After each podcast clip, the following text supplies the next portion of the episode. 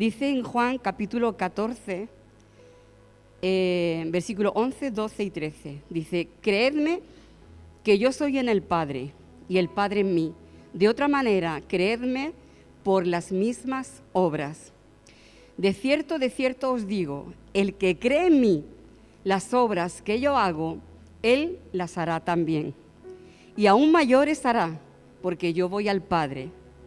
Y todo lo que pidierais al Padre en mi nombre, lo haré, para que el Padre sea glorificado en el Hijo. Señor, bendiga su palabra y que nos haga entender lo, que, lo que en esta tarde os quiero compartir. Yo tengo que confesar que siempre que yo leía este texto, decía, de cierto, de cierto os digo, el que cree en mí, los milagros que yo hago, él también los hará. El que cree en mí, los prodigios que yo hago, él también los hará. El que cree en mí, las señales y las maravillas que yo hago, él también las hará. Y a veces nos hemos centrado en los milagros, en las señales, en las maravillas, en los prodigios, y, siempre buscábamos al Señor y buscábamos eso, ¿no? Que el Señor haga milagros, que el Señor haga maravillas. Y el Señor me tuvo que, que romper todos los esquemas, ¿no? Y el Señor me dijo, es que no pone los milagros, no pone las maravillas, no pone prodigios. El Señor habla, dice, el que cree en mí, las obras que yo hago, Él también las hará e incluso mayores. Y cuando hablamos de obras, Jesús mismo dice, dice, y esta es la obra. Esta es mi obra. Esta es la obra que yo hago, dice, que crean en ti que crean que tú me has enviado, que crean que tú eres el Dios Todopoderoso y que glorifiquen a Dios, que glorifiquen al Padre. Así que realmente lo que Jesús está diciendo es que si creemos en Él, tenemos que hacer la obra que Él hizo. Durante todo su ministerio, Jesús hizo solamente una obra de todas las obras que hizo, pero solamente hizo una obra, la obra que Dios le encomendó.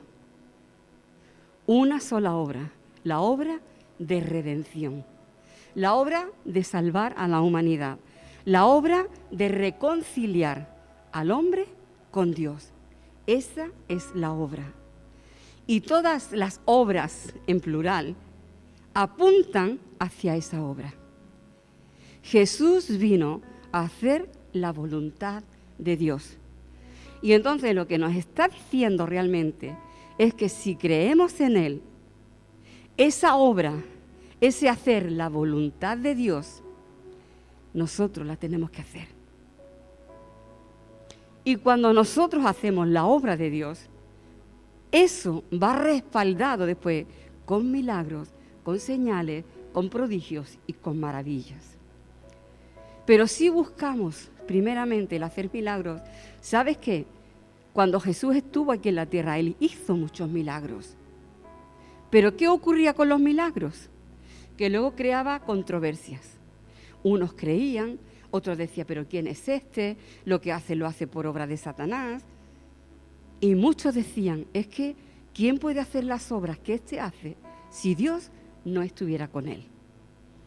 Realmente lo que Dios quiere que nuestra vida, aquellos que han creído en Jesús, aquellos que han creído en el Salvador, aquellos que han aceptado a Jesús como su Salvador, aquellos que han sido perdonados, aquellos que han sido limpiados por la sangre de Cristo, aquellos que tienen ahora la esperanza de la vida eterna, aquellos que han conocido ahora esa salvación y tienen la esperanza de la vida eterna, ahora tienen solamente una obra que realizar en esta vida y es que su vida esté dedicada a buscar la voluntad de Dios y que su vida esté dedicada a hacer la obra de Dios. Que su vida entera, todas sus obras, todas sus obras estén encaminadas para glorificar a Dios. Porque dice, vosotros sois la luz de este mundo. Y dice, así alumbre vuestra luz, dice, delante de los hombres. dice, para que vean vuestras buenas obras y la finalidad, que glorifiquen al Padre que está en los cielos. Así que esa es la obra de la que Jesús habla. Una obra que sea conforme a la voluntad de Dios, que cumpla el propósito de Dios para ti en este mundo.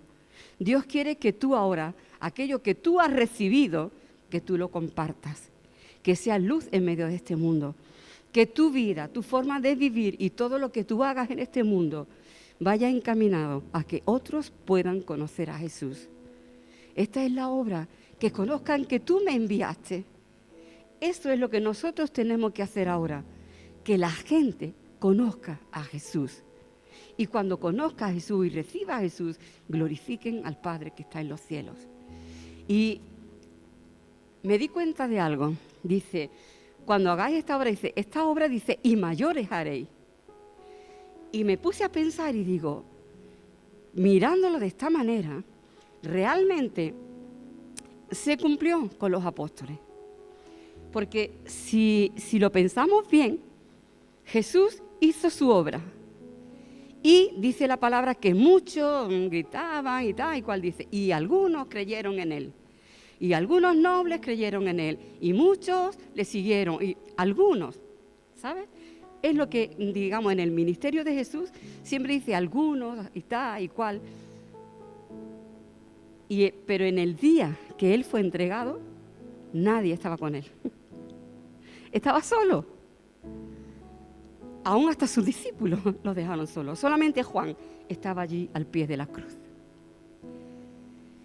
Pero ¿qué ocurrió cuando Pedro, lleno del Espíritu Santo, porque ya Jesús había ido al Padre y había enviado al Espíritu Santo, cuando Pedro predicó aquel sermón maravilloso, dice que cinco mil personas se añadieron a la iglesia. Otro día, tres mil personas se añadieron a la iglesia.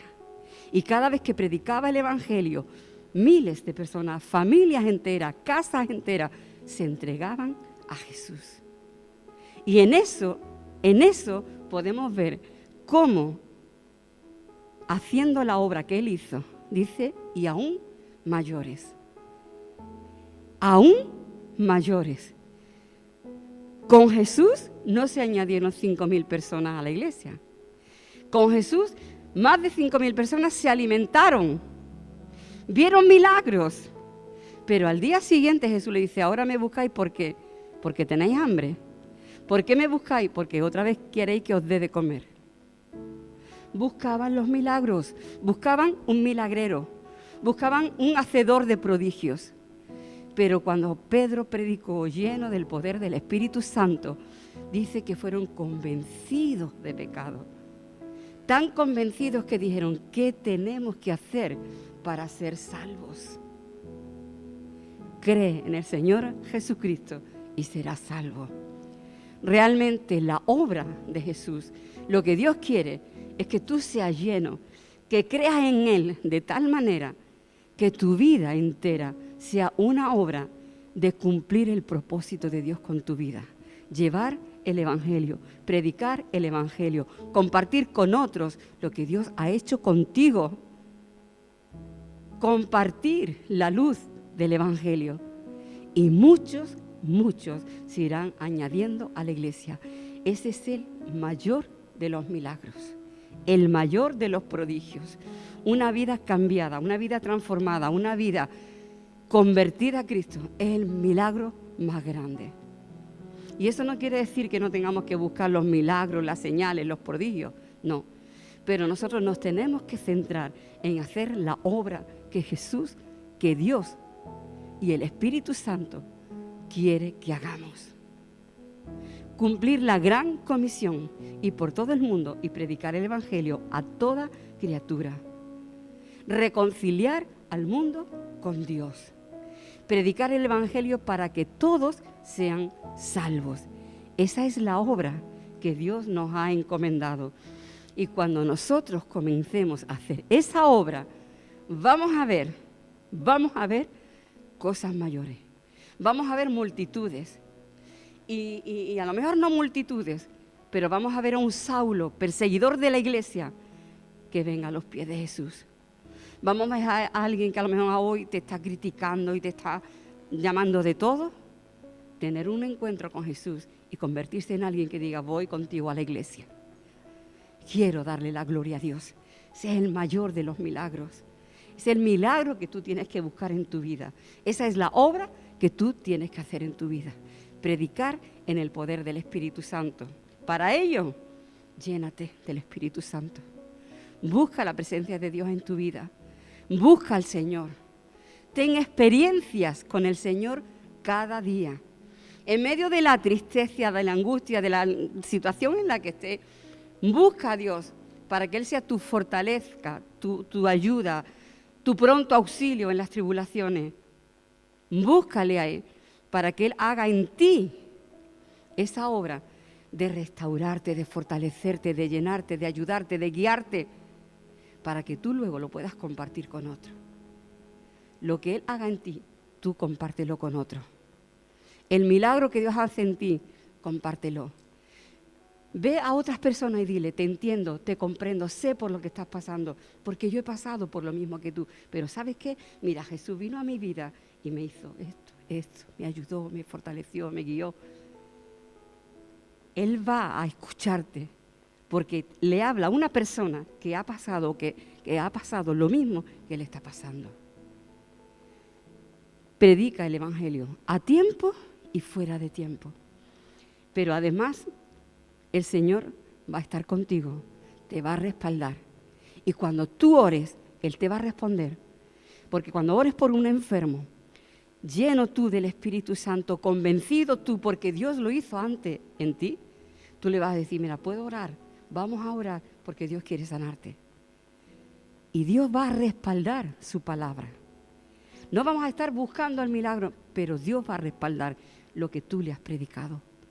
Busca primero hacer la obra de Dios y luego Dios respalda su evangelio. Dios va a respaldar su palabra.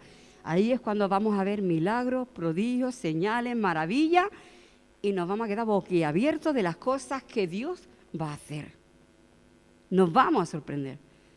Pero enfoquémonos bien, ¿no? Como decía el pastor el otro domingo, enfoquémonos bien. El centro no son milagros, el centro no son señales, el centro es hacer la obra de Dios. Y la obra de Dios es que el mundo sepa que Dios está contigo. Igual que estaba con Jesús, Dios está contigo. Que la gente pueda ver, tú tienes algo que yo quiero.